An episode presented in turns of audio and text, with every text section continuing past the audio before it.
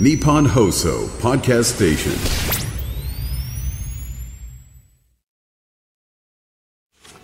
10月30日月曜日時刻は午後3時半を回りました FM93 AM1242 日本放送ラジオでお聞きの皆さんこんにちは辛坊治郎ですパソコン、スマートフォンを使ってラジコでお聞きの皆さん、そしてポッドキャストでお聞きの皆さん、こんにちは。日本放送の増山さやかです。辛坊治郎ズームそこまで言うか。この番組は月曜日から木曜日まで辛坊さんが無邪気な視点で今一番気になる話題を忖度なく語るニュース解説番組です。今隣で、えー水曜日のディレクターの江澤さんがですね、えー赤坂東急ホテルのお写真を拡大して大笑いしております。というのがですね、今日私、あの、オンエア直前に、あの、増山さやかさんのお衣装、まあ、私服ですね、ええ私服を見てですね、えーピンクと白のボーダー柄という横島柄で、見た瞬間に、あ、赤坂東急って言ったら、誰も反応してくれなくてですね、正しくは赤坂エクセルホテル東急という名前のホテルらしいですが、これ昔からですね、我々学生の頃から、はいあそこは軍艦パジャマという別名があったんです。ええまあ、で軍艦みたいな形でデーンとあって、はい。で、柄がパジャマ柄で、だから白とピンクの横島なんですよ。ほいで、松山さんのお衣装を見た瞬間に、あ、赤坂東急っていうか、軍艦パジャマだなそうそう、赤坂東急ホテルって、軍艦パジャマって。初めて言われましたよ初めて言われました。でもこれ、今、拡大写真をご覧いただくと、本当だ。完璧そうでしょ本当だ完璧赤坂東急柄でしょそれ。ピンクの色も割とこういう感じそう、ね。サーモンピンクっぽい、薄めのねそう、島の幅とですね。だからその赤坂東京ホテルの壁面を写真に撮って、今日この後ですね、えー、はい、えー遠目で見て今ると写真撮影会が行われて、えーおります。はい、えー写真撮影会が今あの松山さやかさんが、えー両手を大きく広げてですね、軍艦パジャマ柄のカーディガンをえーご覧いただくとほら同じでしょ？本当だ。これすごく分かってほしかったな。これ分かっていただくまでに3分要しましたからね。その3分の間に江沢さんがネットで検索して画像を探し当てて、え拡大をしたら確かに同じだって確かいう。に確かに拡大しないとねちょっと分からなかったんですけどね、ええあとはもう時間の無駄遣いですよ全くそうだと思いますね。いくらなんでも私、冒頭で増山さやかさんのお衣装の話をするとは夢にも思わなかったんですが、いや、今日冒頭はですね、ええお詫びから入ろうと思ったんです。先週木曜日からの、うんなんとなく風邪が治りきっておりませんので、今週もちょっと調子悪い声で、えー私のもしかするとお聞き苦しい点があるかもしれませんが、ご容赦くださいというのを最初に言おうと思ったんですが、本番直前に、あ、言ってくださいよ赤坂東急って、ボソッと言ったのが発端で、で反応してくれりゃそれで終わったんですけども、誰誰も何の反応もなかったんで、え じゃあちょっとネットで軍艦パジャマって引いてみって言って、はい、赤坂東京ホテルを壁面を見たらですね、ピンサーモンピンクと白のボーダー柄で、まさに今日お召しになっている増山さやかさん柄ということで。増山さやかさん柄じゃないですね。すね。増山さんが赤坂東京ホテル柄なんですけども。のものをね着てるという今日、い。や、で、今日何をお話ししようと思っていたかというとですねいろんなことを考えちゃいましてね、そうなんです。ええ。腹声で申し訳ないです。ね全く、だからね、長々お話しするのも、そう、避けようかと思っていたんですが、ええ。今日はあの、いつものように丸テーブルでこう、前の直近のラジオ放送を聞いていたら、はいえーナイツさんのラジオ放送に、えー我らが、我らがアイドルであるところの具志堅用高さんが、具志堅用高さんね。ちょっちです。ちょっちです。の具志堅用高さんが出てらっしゃいましてですね。お話しされてまあたね、、我々の世代でいうと私が子供の頃の有名ボクサーっていうとですね視聴率70%だか90%だかを記録したファイティング原田っていうあまあ、ファイティング原田ということになると私より若い世代だとほぼわかんないですよね。ーうんまあ、具志堅陽子さんぐらいだとちょっちね、わかりますね。ええで、具志堅陽子さん。ああ、具志堅さんがお出になってるなと思ったのは、ものすごく感慨深かったのは、私、はい昨日まで石垣島におりましてね、週末。なんかねツイッター見ましたよ、はい。で、石垣島にいたんですよ。はいで、具志堅陽子さん、石垣島のご出身なんです。で、石垣島でレンタカーをこう走らせながら、ああ、今確かに日本だから当たり前ですけですけども、えーレンタカーを走らすときに左ハンドルですけど、ええ。えでもここは1972年の沖縄返還までは、アメリカの統治下にあったはずなので、1972年の沖縄返還までは石垣島は車を運転するときには確か右側通行。ああ、そうか。だから日本とイギリスとあといくつかぐらいじゃないですか、車左半、左、左通行。左側通行は、世界のほとんどのところは右側通行。でね、実は右側通行が基本ルールなんですよ。というのが船の世界ありますね、はい。船の世界もルールが決まっててあれ右側通行なんです。船の世界はバンコク共通右側通行だし、えー車の世界もイギリス、日本以外のいくつかの国を除いてはほぼ右側通行なんですね。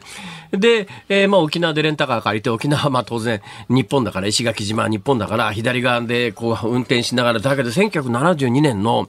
沖縄返還まで沖縄本島が右側通行だったのは知ってるけれども、でも石垣島は、えー確か返還された沖縄の中に入ってるよなと。だと沖縄よりはるかに西側ですからね。はい知ってます？石垣島ってどこにあるか。沖縄本島から400キロも離れてんですよ。あそんなに離れて東京大阪間、少なくとも東京名古屋間よりも離れてるんですよはいはいはいはい。ほいで、台湾までの距離が300キロないんですよ。あそっちの方が近いはい。だから石垣島って沖縄本島行くよりも台湾に行った方が近い。で、さらにですね、その石垣島の西側、台湾寄りのところに西表島ってのがあって、で、宮古島っていうのが石垣島よりちょっと東側にあるんですが、それでもこの宮古島、石垣島、えーそして、あの、西表島っていうのは、まあ、あと小さい島いくつかありますけどね、大きい島はその3つぐらいですけど、この3つの島って、沖縄本島より台湾の方が近いんだな。まあねとなると間違いなくこれは1972年の返還された時の沖縄の領土だったはずなので、えーつまりアメリカの統治下にあったから、かつて石垣島は、で、そこで、具志堅用高さん由来の、なんかいろいろこう、土産物とか看板とか、石垣島あるわけですよ。ええはい。石垣島ご出身ですから。で、具志堅という名前もまあ、石石川、石石川じゃない、石垣島では名門のはずで、その由来の同じ具志堅っていう名前のいろんな商店であったりとか、ええ。遺跡であったりとか、いろんなものがあるわけですよ。で、そういうのを昨日こう、ああ、石垣島で具志堅用高さんのご出身地だよなと思いながら、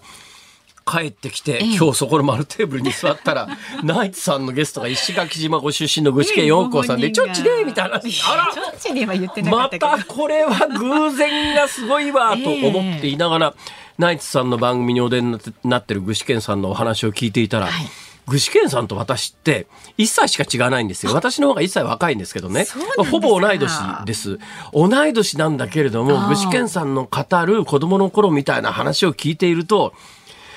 私と同じタイミングでこの日本、まあまあ当時はアメリカ統治下ですけれども、日本で育ったにかかわらず、見ていた光景が全然違うということが、わかるわけですよ。私はあの埼玉県の入間というところで、まあ物心ついて一番最初の記憶は岐阜県の各務原からあるんですけども、まあ基本的に小学校上がる1年前から大学卒業するまでが、基本いわゆる青春時代とか幼少期であるとかの鮮烈な記憶が残っているのは埼玉県の入間というところで、昭和30年代の後半ずーっと昭和30年代後半から40年代にかけて、入間というところで日本を体験してるわけですよ。はい。で、私が体験したあの景色と、具志堅用高さんが私と同じ時代なのに見ていた、その頃の景色とか全然違うということを見聞きして、いや、その具体的なところがあれが違う、これが違うというよりは、同じ日本でも、同じ世代でも、す生まれ育った環境や周りによっては見ていた世界は相当違うんだろうなと。それはまあ沖縄の石垣島まで離れなくても、まあ同じ日本でも、まあ北関東であるとか中部地方であるとか四国であるとか、まあしあのね、山口県の、まあそういういわゆる中国地方の北側であるとか南側であるとか、だから生まれ育ったところによって昭和30年代とか40年代とか、なんでそんなことを考えたかというと今ははい。ネットがありますから、どこで生まれ育とうと、そんなに景色は違わないんですよ。まあそうですね。石垣島に先週末行きましたけれども、えな、まあ、ぶっちゃけ言うと、それはまあ、海は綺麗だよ。海は綺麗で素晴らしいところではあるんだけれども、別にそんなに違うって感覚はないんですけど今、はね。うんだけど、昭和30年代、40年代、まあ、テレビもあの地域性が非常に強い民放の数なんかも地域によってだいぶ違いますから、で今民放の数まあ確かにあの地方によったらいまだに民放の数少ないところもありますけれどもでもテレビなんか今の若い人はむしろネットで情報も受け取る時代になったら、どこに住んでいても日本日本どころか多分ね世界でもそんなに見ている光景は変わらないような気がするのに。ああ、私と具志堅さんとほぼ同い年なのに、子供の頃に見ていた景色が違ったんだなっていうのをものすごくね、こう本番前にしみじみ感じながら、オンエアに突入したの目の前に軍艦パジャマの。カーディガンパジャマ着てないですから。増山さんあれ？まんま、まんま赤坂東急ホテルじゃん、それ すいませんね、話の頭から過剰反応してしまいました。失礼いたしました。はい、もうそのぐらいでいいです。はい、ありがとうございました。ね、じゃあ、あの、今日も様子を見ながら、裸見ながら、えー、お過ごしになって、放送ちゃんとお送りいたしますんでね、よろしくお願いいたします。さあ、ズームそこまで言うか、この後はお知らせを挟んでズームフラッシュをお送りします。週末から今日にかけてのニュースをチェックしていきます。で、辛坊さんが独自の視点でニュースを解説する特集コーナー、ズームオン。今日4時台では、日本大学の林真理子理事長が澤田副学長の解任を提案。不協和音が伝えられる両者ですけれども日大で今何が起きているんでしょうか大学ジャーナリストの石渡礼二さんにお話を伺います。5時台は河井事件で供述誘導を訴えた元広島市議に有罪判決というニュースにズームしていきます。そして番組のエンディング、今日は5時35分まで番組をお送りしますんで、だいたいエンディング5時29分頃になりますが、ズームオンミュージックリクエストをお届けいたします。ラジオの前のあなたが選んだ一曲をお送りしますが、今日のリクエストのお題は？目の前に近所のホテルと同じ柄の服を着た人がいた時に聞きたい曲。目の前に近所のホテルと同じ柄のパジャマ？うん、洋服？洋服を着たと、はい、着てる人がいた時に聞きたい曲。ちょっと難しそうですが、えー、ちなみにピンクと白のボーダー柄です。はい。ピンクと白のボーダー柄別にそれは気にしなくていいです。今私の目の前にいらっしゃる方が ピンクと白のボーダー柄だということです。お題はまあ近所のホテルと同じような柄を着た服が目の前にいた時に聞きたい曲ですね。はい、はい、選曲の理由も書いて難しいと思いますが送ってください。メールは。あホテルあホテルつながりはね結構あります、ね、井上陽水かな。ありますね。井上陽水かイーグルスだろう、まあ、やっぱり。はい、まあ、いろいろお考えになって。ZOOM ズームアットマーク一二四二ドットコム。で X で参加される方ハッシュタグ漢字で辛坊治郎。カタカナでズーム。ハッシュタグ辛坊治郎ズームで参加してください。お待ちしておりますさあ続いてこの時間は外為ドットコムプレゼンツマーケットインフォメーションです。最新の株と為替の情報を外為ドットコム総研研究員の上原修平さんに伝えてもらいます。上原さんよろしくお願いいたします。はい外為ドットコム総研の上原です。東京株式市場日経平均株価は金曜日と比べまして294円73銭安い3万696円96銭で取引を終えています。またトピックスにつきましては23.41ポイント低い2231.24で取引を終えています。円相場につきましては1ドル149円の50銭付近で現在取引されています。東京市場の円相場は1ドル149円台後半で小幅な値動きとなっています。市場の関心は本日から明日にかけて開催される日銀金融政策決定会合に向かっています。今回は展望リポートで物価見通しが情報修正される公差が大きいことからイールドカーブコントロールの再修正観測がくすぶっていることもあり円相場は様子見ムードとなっています。またえこの後の海外市場では対ドル相場に直接影響のあるイベントも控えていないことから149円台での推移が続きそうです。以上株と為替の情報をお伝えしました。上原さんありがとうございました。外為ドットコムプレゼンツマーケットインフォメーションでした。ニッポン放送辛坊治郎ズームそこまで言うか。このコーナーでは辛坊さんが独自の視点でニュースを解説します。まずは週末から今日にかけてのニュースを紹介するズームフラッシュです。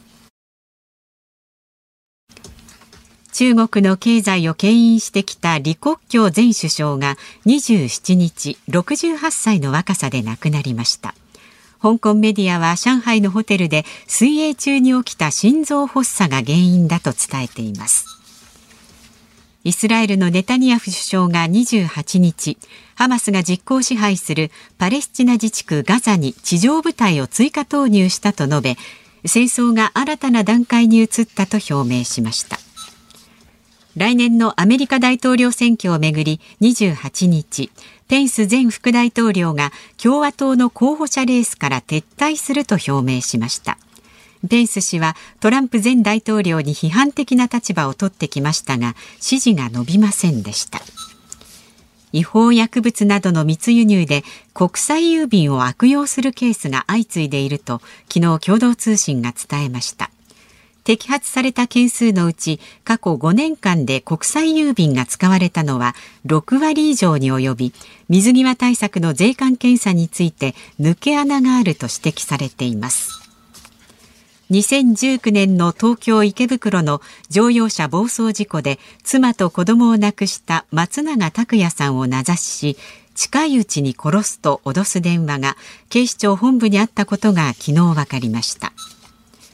明日31日のハロウィン直前の週末警視庁は数百人規模の機動隊を配置し警戒に当たりました。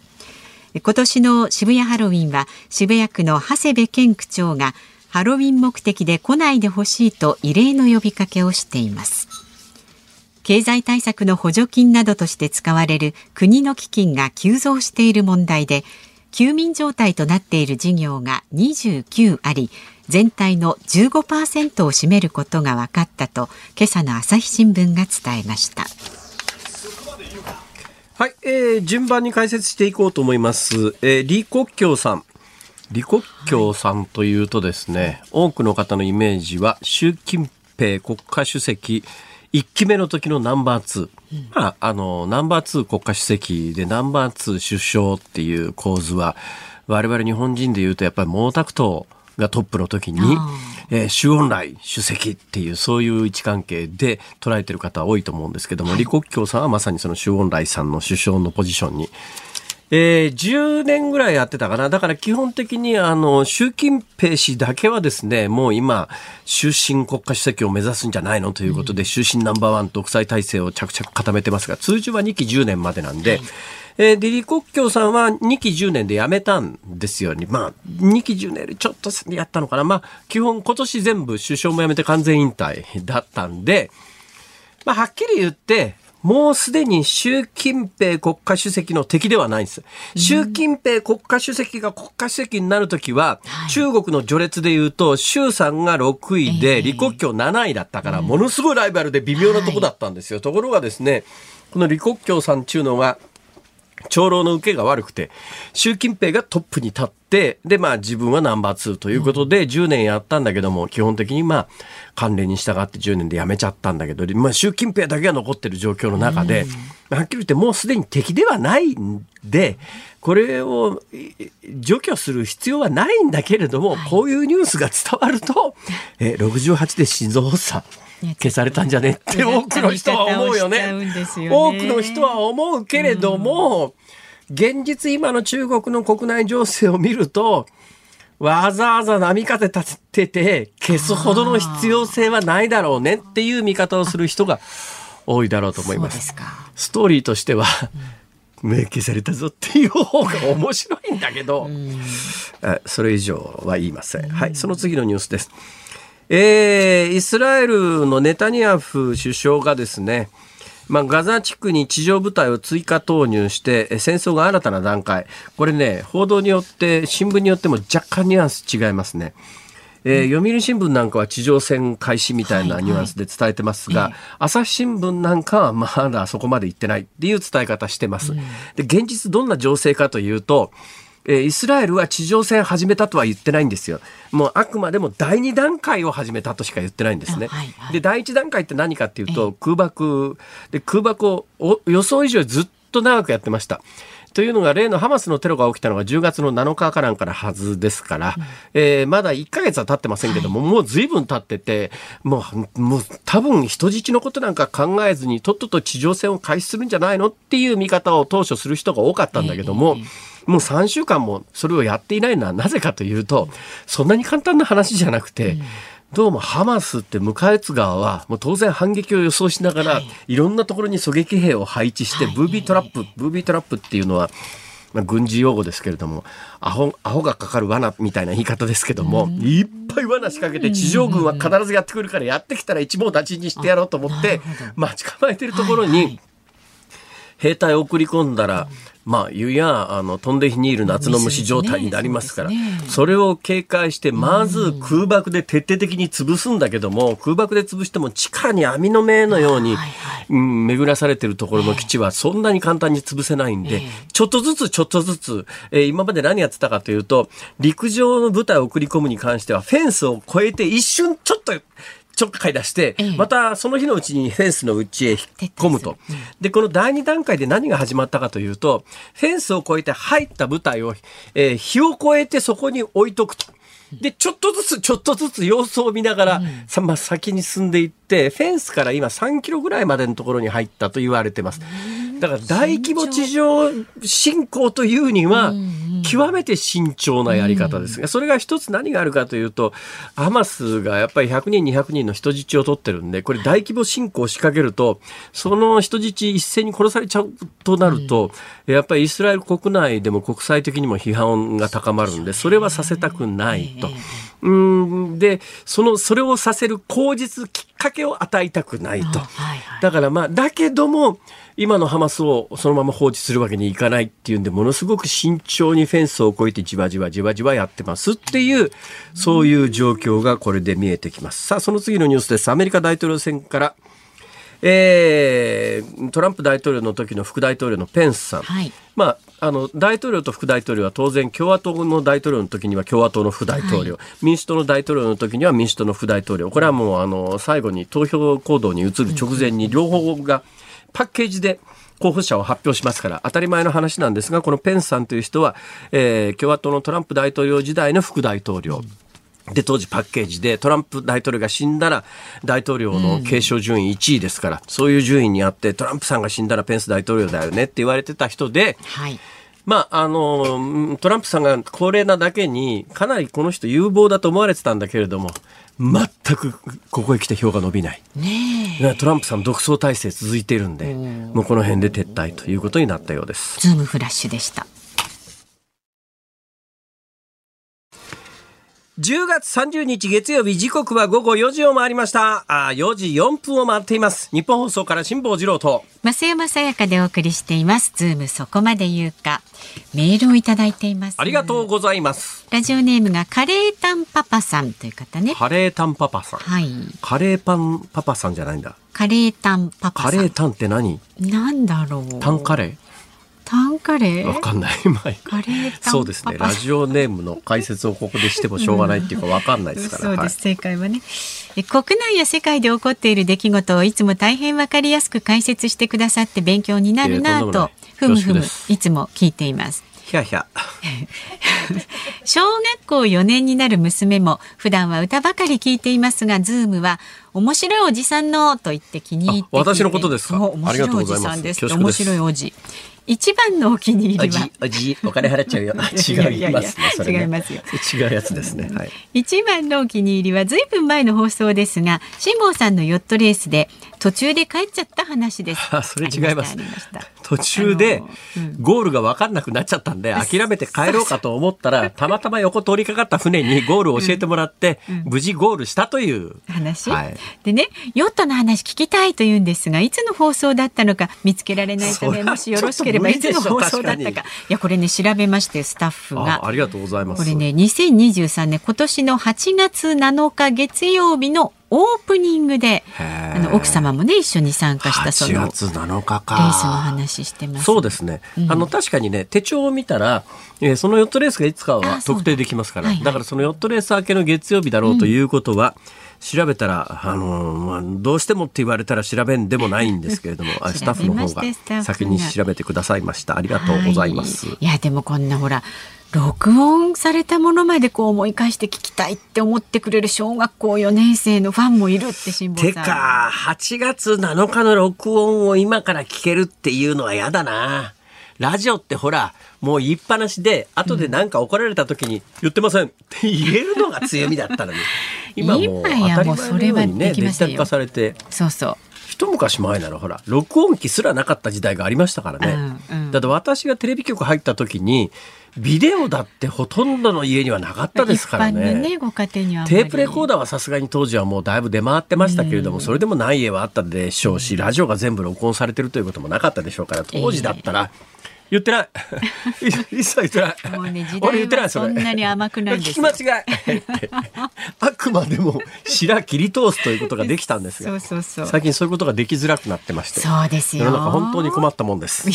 やちゃんとちゃんと放送していかないとなって改めて思いましたけれどもねあでも娘さんもいつもありがとうございますありがとうございます。さあまだまだメッセージはお待ちしておりますのでこちらまで ZOOM zoom アットマーク 1242.com 旧ツイッター X で参加される方ハッシュタグ辛坊治郎ズームで参加してください。で今日のズームオンミュージックリクエスト今日は月曜日なのでちょっといつもより遅め5時29分頃になると思いますが、お題が目の前に近所のホテルと同じ柄の服を着ている人を見た時に聞きたい曲。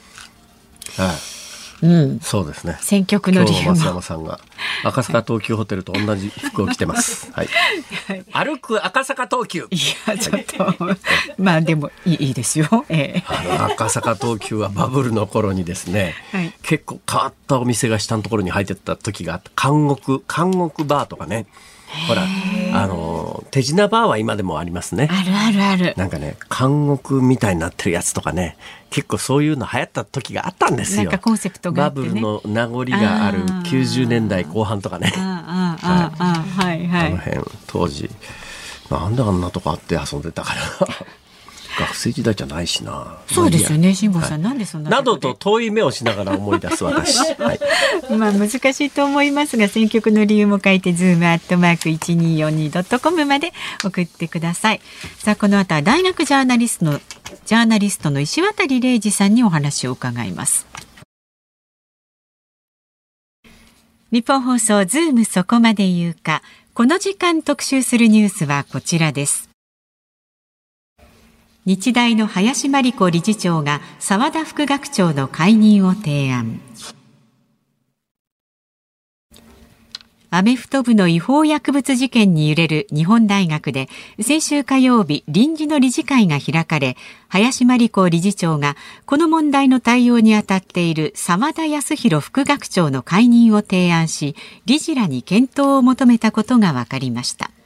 林理事長と澤田副学長の不協和音が浮き彫りになっていますが日大で今何が起きているのでしょうかさあこの時間は一連の日大の問題にお詳しい大学ジャーナリストの石渡礼二さんにお話を伺いますよろしくお願いします。よろしくお願いよろしくおします。願いいたしますちょっと伺いますが、はい。大学ジャーナリストって何ですか？はい。あの、多分、あの、視聴者の方もみんな同じ、あの、疑問をお持ちの方も多いと思いますが、ほうほうまあ、要は、あの、大学ですとか、ええ大学生の就職活動を、えまあ、それからそれに付随する教育キャリア、はい関連の本や記事を書いて、えー、21年続いているという人間でございます。21年。はいすげえなそれ。あの、まあ、フリーランスで、まあ、いろいろありましたが、まあ、あの、結果的に21年なんとか、あの、ご飯を食べてることができています。側分するところによると。旅行ジャーナリストの鳥海さんとお友達らしいですね。はい。あのーまあ、あの、たまに、まあ、あーご飯に行ったりすることがありまして、そうですか。はい。で、こちらの番組のこともお伺いしていましたので、えー、まあ、早く出演のご依頼いただけないかなと、いやいや当初でもしようかなって思っていました。ちょっと、いや、その話と全然違うじゃ全然違うんですけど、鳥海さんとご飯だとなんか、うまいもんが食えそうな気がしますね。いや、あの、正直店選び大変ですね。あの、下手なものは出せないという。そうか、こっちが接待する方だと大変ですね。ええ向こうが、ちょっと悪いけどさ、決めといてくれるって言って、そこに連れてってくれるんならいいもん食わしてくれそうですけど。そうですね。そうですよね。まあ、それが仕事だもんね、あの人の場合はねいろ。んなとこ行ってね。はい、そういうというわけで今日は石渡さんには、えー日大の一連の不祥事の話を聞くんですがな要するに何が起きてるんですか？日大って。えーまあ、あー単なる、うーアメフト部というう一運動部の不祥事が、まあ結果的には迷走を呼んでいる。まあ、あの一言でまとめるとそんな状態です。はあ。誰が悪いんですか？ものすごく単純ですね質問が、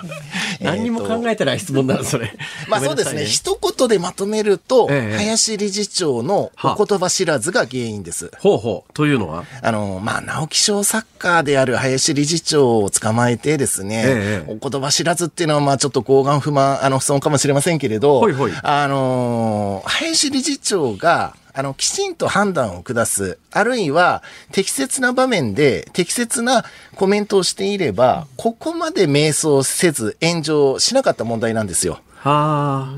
で、あの、それがあまりにも、おー言葉が足りなかった。ほうほうだから、お言葉知らずなんです。なるほどなるほど。てか林真理子さんってん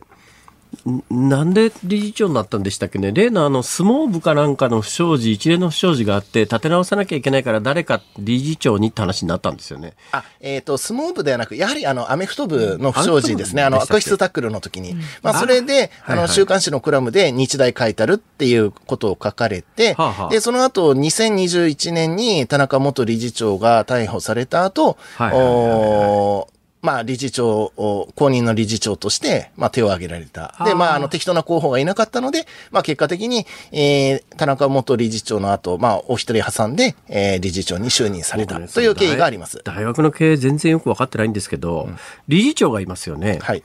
学長別にいますよね。います。で今回騒動になってるのは理事長 VS 副学長じゃないですか。はい。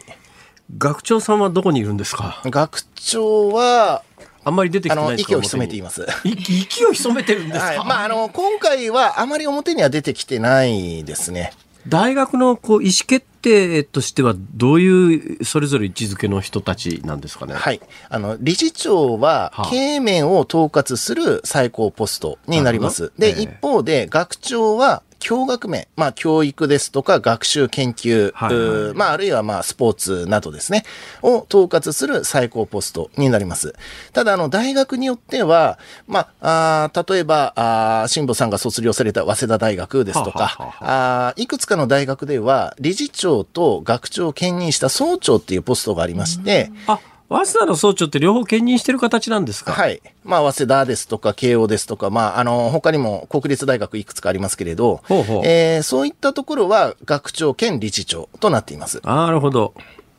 なるほど。で、えーもう一つ登場してくる副学長って一体何する人なんですか？はい。副学長は、まあ、学長の下にいて、えーまあ、学長の業務を補佐する、というポジションですね。ええーで、まあ、あーまあ、今回話題になっております、うー沢田康弘副学長というのははいはいはいはい、えーと、就職、学生生活、で、そしてあの、スポーツ。まあ、この3つを担当している。で、まあ、今回は、えーアメフト部が問題になっていますので、ええーまあこのアメフト部の不祥事については、まあ、一番、あのー事情を知っている。ということになっています。はあ、学長副学長、まあ、理事長は元作家さんで、えー不祥事を受けて連れてこられた人っていうイメージなんですが、はい。それぞれ学長、副学長っていうのは、どっから来た人なんですかね？えっ、と、学長、まあ、現在のあの、酒井学長は、ええ。まあ、元は、その、日本大学が、まあ、あ学長と理事長を、おまあ、兼任する総長制度というのを引いていた時の、まあ、総長だった方ですねはあ。で、まあ、一回引退したのを、まあ、もう一回引っ張り出してきたと。ええで、えーまあ話題になっています沢田副学長というのは、あーまあ危機管理学部、などで、はいえーまあ講師ををされた上で、ええーまあ、あーまあ元検事という経歴もありますので、はあはあえーまあ、あー林理事長体制になってから副学長に就任されたという経緯があります。なるほど。そうか、思い出した。危機管理学部だ。はい。はい。いや、私ね、ええ実は、あの、長いことテレビでやってたニュース番組があるんですが、その番組にある時から日大がスポンサーに入ってた時期があるんですよ。ええそのタイミングで、なんか新学部、新しい学部を作るからっちゅうて、イベントが大規模に東京で行われて、ええはい。それの前ついでに司会やれって言われて、はいはいって言ってやってきて司会したことがあるんですがあ、その時、2015年、16それが年あたり危機管理学部ですねのはずですね。そうです。危機、あのー、危機管理学部と、まあ、もう一つがあの、スポーツ科学部の2学部ですね。それで私その後いろんなニュースを追っかけてて、まあ、いくつかの大学で似たような不祥事とかがあった時にいつも気になってるのが、危機管理学部を作ったところで 不祥事が結構相次いでて自分の学校の危機管理なんとかしたらどうだと私自分で司会をやってなきゃ言いたいとこなんですけどね。あのー、日大は、あの、危機管理学部作ったおかげで、ええあの、2018年の悪質タックル騒動以来、はあまあ、延々とこの危機管理学部をネタにされているという状況が続いています。やっぱりそうなんだ。厳密には、ええ危機管理学部というのは、警察官、消防官ですとか、まあ、ええ自衛官などを養成する、はいという学部なので、大学の危機管理あるとこじゃまあ、ない。大学の危機管理を専門としてるわけではないですね。あの、本当はあの、ちゃんとした学部で、あの、ええ。就職もしっかりしてるところなんですけれど、ええまあ、何かにつけネタ扱いされてしまうという、ちょっとかわいそうなところでもあります。いや、でもね、私ね、はっきり言って、まあ、一、私立の大学で確かにまあ日大って言ったら学生の数も多いし、それは社会的影響も大きいんだろうけれども、私なんかの素朴な感覚で言うと、別に、あの、税金突っ込んでないんだったら好きにやってくれって思ってたんですが、年間90億円ぐらい補助金入れてるって話あって、はい。え、そんなに？私立大学ってそんなに？補助金もらってんの？っていうのが、それがまあ3年連続で、えー補助金止められるという話になって、それが最近ニュースになりましたよね。はい。でそう3年ってことは90億円かける3年分日大飛んじゃって3区270億円入ってこない？大丈夫なんですか、はい。あのー実は、ええ。まあ、確かに日本大学、まあ、大学にとって、この私学助成金があー入ってこないというのは、まあ、かなり痛いのですけれど、ええ日本大学はそこまでしんどくはありません。あの、総資産がですね、ほう7800億円ある。はい。で、あの、そんなにあるんですか、はい。で、受領料収入が、もうちょっとで1円兆円じゃないですか。あ、まあもうちょっとで1兆円超えという、まあ超巨大企業と同じですね。授業料が？授業料収入が年に1000億円超えてます。えで、そんな中で、えー、90億円。で、あのーしかも今年もともとはい、その私学助成金のお交付、あの、不交付減額のルールに基づきまして、ええ。ー一回不交付が決まったら、翌年も自動的に不交付になるんですよ。はあ、で、えっ、と、じゃあ今年はというと、ええーどんなに良くてもええ。75%減。つまりはあ。入ってくるお金は、えーどんなに良くても22億円ちょっとというところでした。ええ。で、それが、あーなくなってしまいましたの、なくなってしまったというだけなので、はあえーまあ日本大学も、公式のコメントとして、授業料の値上げはもう絶対にないとしていますし、まあそこまで大きな影響はないのかなと。ただあの、3年連続不交付っていうのは、そんなにでっかい組織だったんですかあ大きいんですよ。あらー、知らんかった。あの、学校ってそんなに儲かるんですかって、すこれまた、あの、乱暴な質問ですが。まあ、あの、儲かるかどうかはともかく、はい日本大学というのは、ええあー関連の学校も含めればですね、北海道から九州まで、えーあ確かに日大なんとかっていうのもいっぱいありますよね。はい、北海道だとあの札幌日大高校ですとかあ、九州だと宮崎日大高校だったかな、ですとか、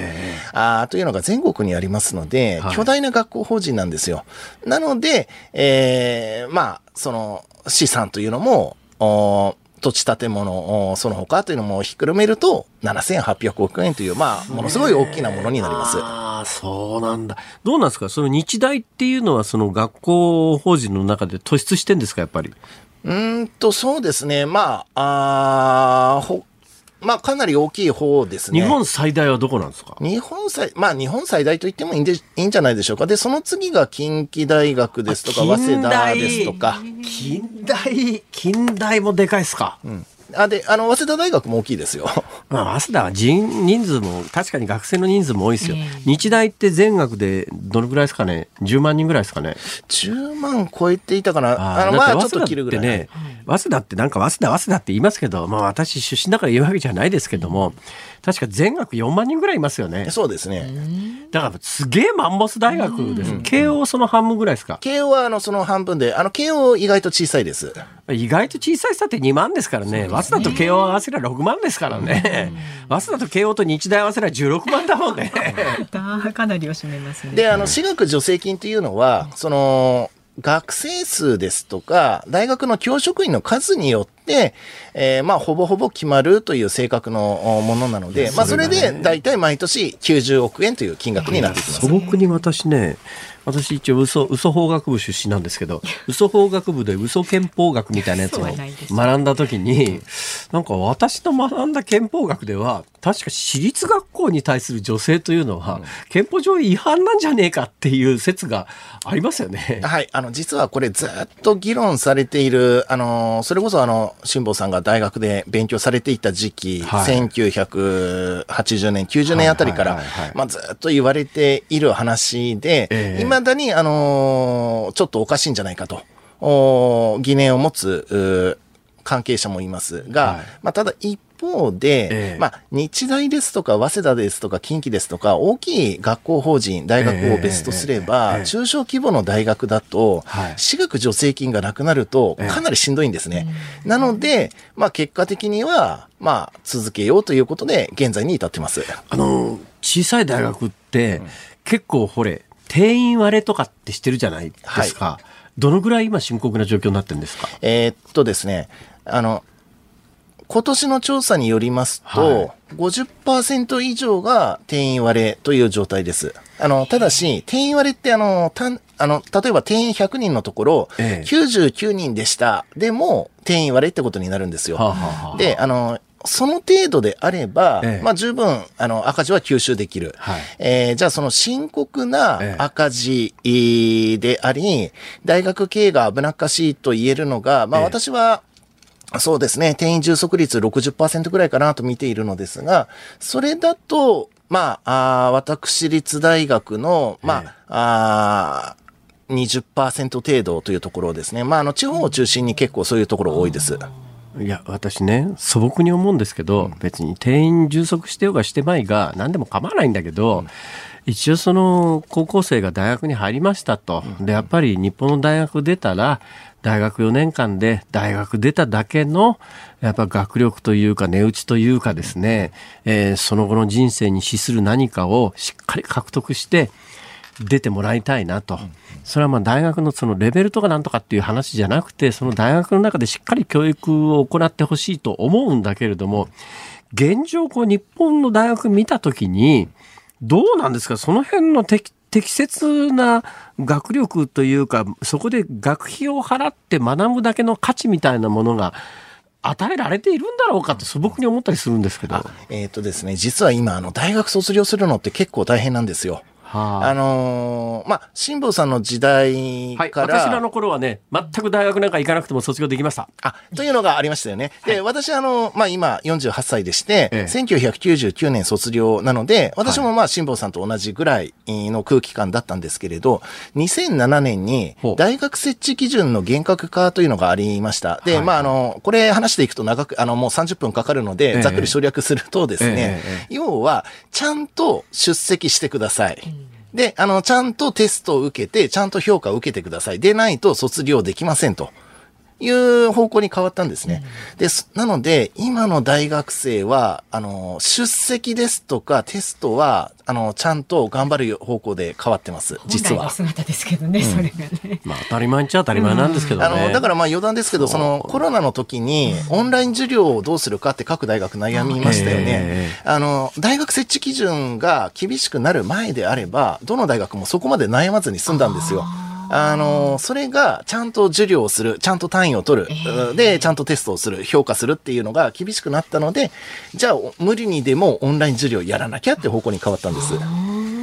ということは日本の大学の質は上がってるってことまあですか、結構上がってると言っていいんじゃないでしょうかね。まあもちろんいろんな問題ありますけど。あ、ちなみになんかあの、私の本業になって、本業の話で私は嬉しいんですけど、ええなんか日大ネタから随分遠く離れたんですが、大丈夫ですか？わかんない。でも興味今日深い 風邪気味だから大丈夫です。はい、わかりました。で後で怒られたら、いや、ちょっと調子悪くてって言っじゃあ最後、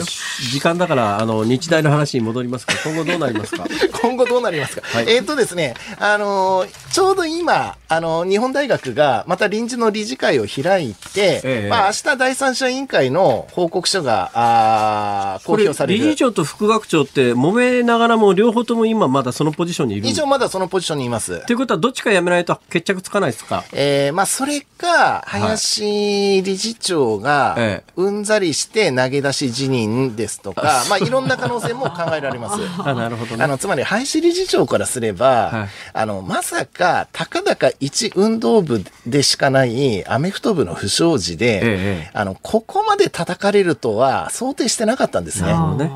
で、それが、あの、気がつけば、あの、一生懸命やってるのに、隠蔽だなんだと叩かれる、もう、日本大学をやってらんないわよっていうそう、やってらんないということで、えー、ちょっとうんざりしているというのが、まあ、あー心境ではないのかなと見ています。なるほど。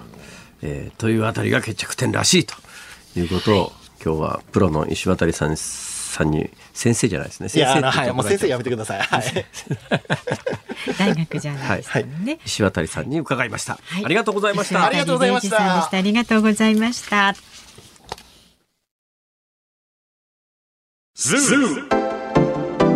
本放送辛坊治郎ズームそこまで言うかをポッドキャスト YouTube でお聞きのあなた増山さやかです。飯田浩司です。お聞きの内容は配信用に編集したものです。辛坊治郎ズームそこまで言うかは月曜日から木曜日午後3時半から生放送でお送りしています。ラジオの FM93 AM1242 に加えてラジコでもお聞きいただけますよラジオラジコでは配信版では聞けない。あんなことやこんなことがいっ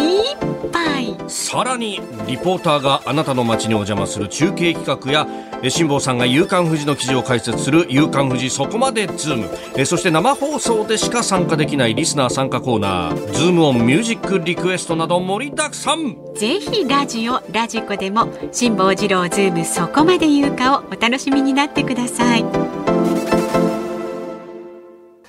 10月30日月曜日時刻は午後5時を回りました。こんばんは、辛坊治郎です。こんばんはニッポン放送の増山さやかですえー、ズームそこまで言うか5時を過ぎましたのでここでズームオンミュージックリクエストをはい、皆さんありがとうございます。今日のお題は目の前に近所のホテルと同じ柄の服を着ている人を見た時に聞きたい曲というまあややこしいお題になりましたけれどもいただいてますよちゃんとありがとうございます。大分県大分市の56歳の男性常さん。目の前に近所のホテルと同じ柄の服を着ている人がいた時に聞きたい曲は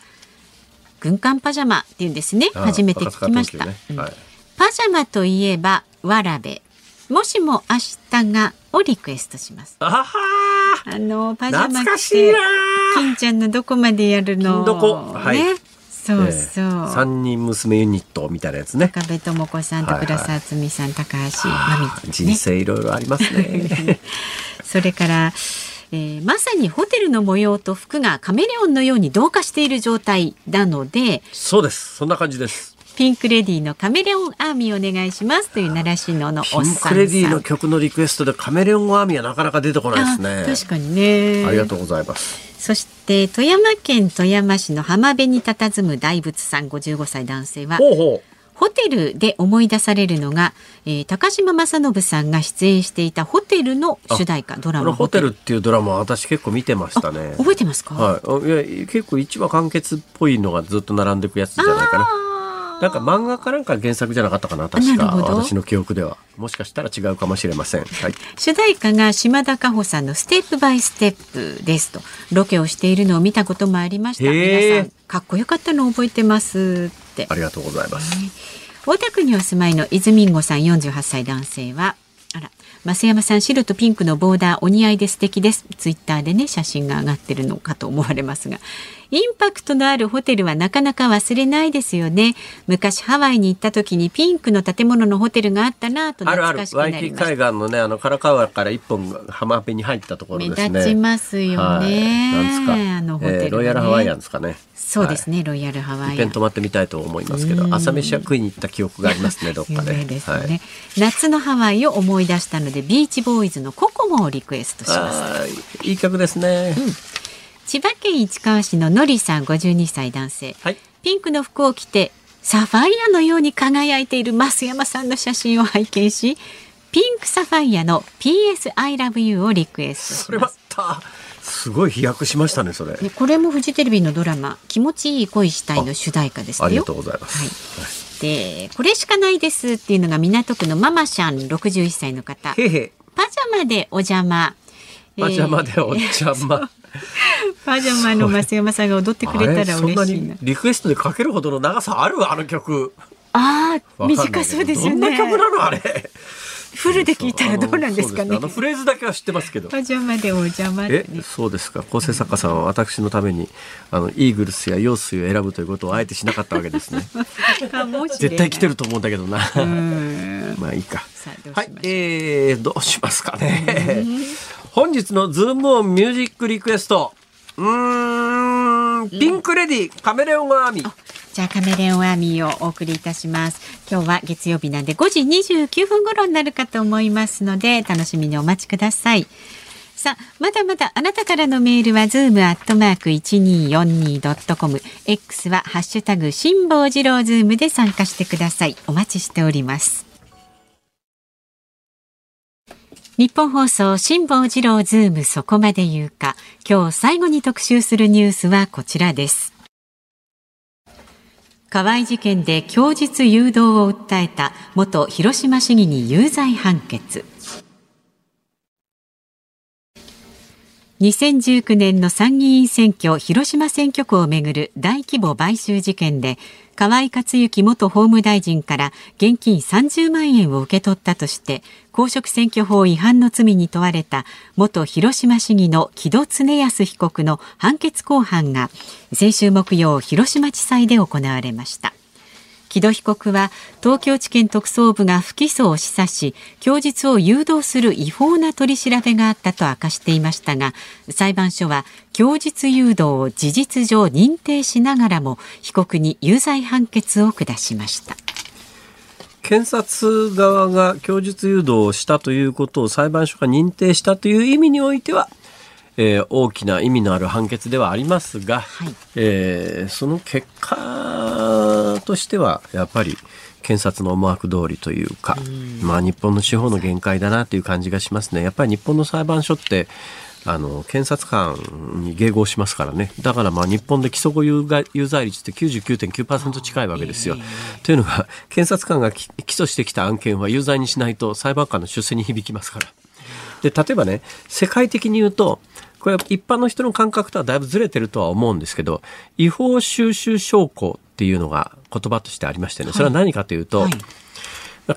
例えばですよものすごく例えばの話なんですけど私がポケットの中に、えー覚醒剤入れて街歩いてたとしますよね。で、警察官に、えー任意でちょっとポケット調べさせてほしいって街角で言われて、はい。で、別に捜査令状がある場合は、あの、令状捜査って言って、それポケットを見せなきゃいけないんですけども、任意で取り調べの時には、ちょっとポケットの中出してくださいって、警察官はポケットの中に手突っ込む権限はないですから。というのは、そんなこと許したら、警察官が手の中に覚醒剤仕込んどいて、ポケットの中にねじ込むっていうこともないではないですか、世界の。でで言うと、あの、えー令状があって、あの、うん取り調べることはできますけど、令状がない場合、任意捜査ってやつは、相手の同意が必要なんです。はいだから私が、いや、ポケットの中に手を突っ込むのは私は認めませんと。はいって言った時に警察官が令状なしに無理にポケットの中手突っ込んでほら覚醒剤あったじゃねえかって言って現行犯で捕まったとしますよね。これは厳密に言うと違法収集証拠って言って証拠採用されないんですよ。はいはい。つまり違法な方法で集めた証拠に関しては、それをもとそれを元にして有罪出さないっていうのが基本的な刑事訴訟法上の世界的なええ。刑事法の枠組みだったりなんかして、まあ順それが厳密にどこまで世界的にあの通用するかっていうと、まあ、なかなかもうそれどころじゃなくて何が逮捕容疑かも分かんないでわけ分からずに有罪食らって、えー延々拘束される国も大きな声では言わないですがすぐそこにありますから。だからだけど基本的にやっぱり違法なつ証拠の集め方をしてはいけないっていうので言うと今回今回あのあれだろ？贈収賄でお金もらったよね？贈収賄だって認識してたよね？って。いやそれ全然そんなつもりありません。あのさ認めなさいよと、罪にしないから。罪にしないから認めなさいよ。って言われた。まあ簡単に言うとそういうケースです。よ、はい。でつ検察官がそう言うからはいはい贈収賄です。でそれをもとに例の本件の河合夫妻の方は有罪食らってるわけですよ、だけど金を受け取った側に関して言うと警察官はこれおそらく検察官の日本の検察ってねちょっと前から何回もここで言ってますけども、韓国の司法ってよく世論で誘導されるって話は有名ですよね。韓国でやっぱ世論がも盛り上がると裁判所も有罪食らわさざるを得ないとか、裁判所って世論で動くよね。日本の場合は検察が私は私がこの40年間見てる感覚で言うとね、ものすごい世論で動きます。で、例えば週刊誌で盛り上がって、こいつ有罪にしないとみたいなも世論が盛り上がったら、検察は大体起訴してきますよね。そうしないと、検察官の方に批判の目が来ますから、で、起訴するかしないかの腹、あそれを決定するのは、日本にの刑事訴訟法上では検察官しかないんですよ。検察官の腹一つなんで、そうすると世論が盛り上がってこいつ罪に落とさなきゃいけない今回の河合夫妻なんかも全くそうですさ選挙が行われてから1年も経って週刊誌報道が火つけた後ですからね。でその時に検察官は本音のところでこのケース有罪に持ってくのはかなり過去の過去の判例から言うと難しいなと思ったはずです。でも世論に火がついてますから検察としては起訴に持っていかないと、うちとこに批判が来ると。で、起訴に持ってくんだけど、河合夫妻は起訴に持ってくんだけれども、有罪にするには、金を受け取った側が、これは買収だと認識して金を受け取ってましたっていう証言を積み重ねていかないと有罪にできない。ええだけど、受け取った側は、いや別にそれ、こ買収だと思ってませんよ。それもう選挙の何ヶ月も前だし、それ春の統一地方選の当選祝いでしょ？みたいなことを言われた日にはですね、この河合夫妻を有罪に持っていけないと。で、検察は、100人金受け取ってる側全員に、あのさ、立件しないから、あなたが受け取った金は、贈収賄で受け取ったんだって言えよって。そしたら、あんた立件しないから。現実にそれが行われたんですよ。で、100人、全員にそれをやらかして、全員不起訴にしたのね。それなんでかっていうと、金を送った側の河合夫妻を有罪に持っていくためには、金を受け取った側が、いや、それ贈収賄の金だと認識してましたっていう証言を100人分重ねる必要があったわけです。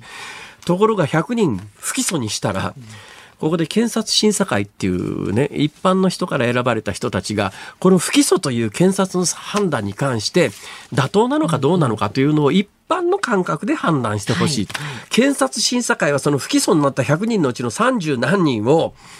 いや、それは不起訴はおかしいじゃないって、100人中35人を、えー不起訴はおかしいから起訴しろって話になって、はいそれで検察は、はいはい、わかりました。じゃあ起訴します。略式起訴ですから、裁判は行われ、はなぜかというと、裁判をやると例の話がバレちゃうから、略式起訴って言って、とにかく罰金だけ、さんその35人に罰金だけ払ってくれりゃ、もうそれで終わりだから、ね、起訴はし、要するに一応略式起訴だから、有罪は有罪なんだけど、でも正式裁判じゃないから、でもこれはもう検察審査会だから、俺らの領分じゃないからしょうがないからって言って35人、あの、略式起訴にしたら、はい今回裁判になったのはそのうちの何人かが、嫌だと、罰金払うの嫌だと、俺はそもそもそもそういう意識はなかったんだけど、検察がそれ頼むから不起訴にしない、もう裁判にしないから認めろって言うから認めただけで、そんな意識全然ねえし、それ検察審査会がどうこう知らないよと、俺はそういう約束で、とこそれで罰金払うの拒否したから本裁判がやっと始まったんです。で検察はここまで考えてなくて、これ、え検察審査会が言う、あの、起訴相当、いや、起訴、起訴しろって言ってきても、罰金さえ払えば終わりの話でみんな罰金で終わりにするだろうと思ったら、そどうしても嫌だっていう人が何人か出てきて、ようやく裁判が始まってはい、今回のことがバレたんです。だけど今回のことがバレる。一番最初の段階からこの事件の構図はこういう話だと私はこの番組も含めて言い続けてきてそれから3年経って完全に私がここで言ってたことが証明された結果になってちょっとやっぱり最近の日本の検察の特捜特に特捜検事のやり口はあまりにちょっと常軌を逸してるなっていうのが私の感覚です。なんてことを言うとですね私が突然あの逮捕起訴される可能性もないとは言えませんから。わもしそんなことがあったら冤罪です。まあ身に覚えがないことは大丈夫ですよ。あの耳に覚えがなくたってね 捕まるんだよ。そうなんです。中国じゃあるまいしとは思うけどさ。それが世の中で起きてることの現実ですからしょうがないです。しょうがないとは言いません。でもそれは知っておかれた方がいいと思います、はい。違法収集証拠は本来違法ですから証拠能力ないはずなんです、はい、それが世界の文明国の現実でげげげ当然の、まあ、もういいやもう時間だもう。えまあでもよくわかります冤。罪だ俺は冤罪だ。ズームオンでした。ズームミュージックリクエストをお送りしたのは千葉県習志野市習志野のおっさんからのリクエストピンクレデー、ピンクレデーってね。レデーってシーモンさんやだ。ピンクレ失礼デしました。ピンクレディー、カメレオンアーミー、1978年。いやーいや、私ですね、はい曲を聴きながら、ええカメレオンアーミーってピンクレディーの何曲目ぐらいの曲なんだろうと思って調べておりましたらデビュー曲知ってますか？デビュー曲は1976年8月25日、ペッパーケーブであ、す。ペッパーケーブか。はい。それから2曲、シングル 2, 2枚目が SOS お。それからカルメン77。えー、渚のシンドバッド、ウォンテッド、UFO、サウスポー、モンスター、透明人間ときて、カメレオンアーミー。ずいぶんじゃ後期の歌なんですね。ああ、そうですね。その後、ジーパング、ングピンク台風、ありました波乗りパイレーツ、ん Kiss in the Dark、んうー Kiss in the Dark そうですね。もうこの辺からちょっとやっぱり、うん。あれかもしれないですね。あれってそれですね。それです。ということで1976年がペッパーケーブで、えー今のカメロンアメが1978年の12月5日この辺りでだからこの2年ぐらいで駆け抜けたって感じですね。まあ本当ですね。2年ってそれだけ曲出して。ちなみに76年にデビューをして8月にデビューでしょ、はい。1976年ってね私が大学入った年なんですよ。だから鮮明に覚えてるんですが、何鮮明に覚えてるかというと、はい。男性雑誌に今でもありますがプレイボーイっていう集英社の雑誌がありますね、この裏表紙に新人歌手を紹介するページがあって、一番最後一番後ろのグラビアに、はい。デビューする直前のピンク・レディーのみーちゃんとけいちゃんが、あのーハイスタンドみたいな、ハイチェアみたいなところにええ。二人で軽く腰を下ろしてるところを、割とローアングルから撮った写真が一枚掲載されてへて、え。そこの右のところに、ピンク・レディーのデビュー前ですけども、その紹介するコメントを鮮明に覚えてるんですが、はい。えー編集長、チックショー最近の若いやついい足してんなっていう。ああなんかそういうコメントで、が集英集英社の、んあの、そう、プレイボーイの一番はいはい裏表紙の、はい。私、その、それをですね、つい最近まで持ってたんです。それどどうしました？その後。その頃のプレイボーイ、はいはい。全部実は山の家に残ってたんですよ。貴重ですよ、はいきっと揃ってだたら。からそれね結構ネットで調べたら、ん何百円かで少なくとも値段がついてるやつなんですけど、えええ全部廃棄しちゃいましたもったいない。今年去年去年ですね、うんだからもったいなかったですもったいないですもう私もうちょっとお金に困ってりゃ、全部残せて世に出せたものを、そんな面倒くさい思いしてい一冊何百円で売るのも面倒くせえなと思ったから、一括あの最近古本とかなんとか、無人で置いといてタダで受け取ってくれますっていう、無人なんていうのかなあれは。だからゴミ捨てちゃダメですよ。だけどはい。そういう、あの資源、ねうん資源段ボールとかそういうのはもう置いとくだけで引き取ってくれますっていう無料の集積所みたいなやつのところに紐かけて大量に置いちゃったんですね。多分今頃はパルプになってると思います。もったいないわ。うんまあ言われてみりゃそうですね。残念、ケチン坊次郎痛恨のミスでしたね。さあ、お聞きの日本なんです。この後5時35分からは小島夏子さんのお帰りなさい。明日の朝6時からの飯田浩二の OK 工事アップ。コメンテーターは国際政治学者で慶應義塾大学教授の神保謙さんです。えー緊迫のガザ情勢、ウクライナ提唱の和平案協議などについて取り上げます。この辛坊治郎ズームそこまで言うかゲストは政治ジャーナリストの青山和弘さんです。ロシア訪問で物議をあの呼びました鈴木宗男議員の単独インタビューの舞台裏なんかを聞けるそうです。それは面白そうですはいね。はい。ということで、えー辛坊治郎ズームそこまで言うかここまでのお相手は辛坊治郎と、増山さやかでえーした。聞き苦しくて申し訳ございませんでした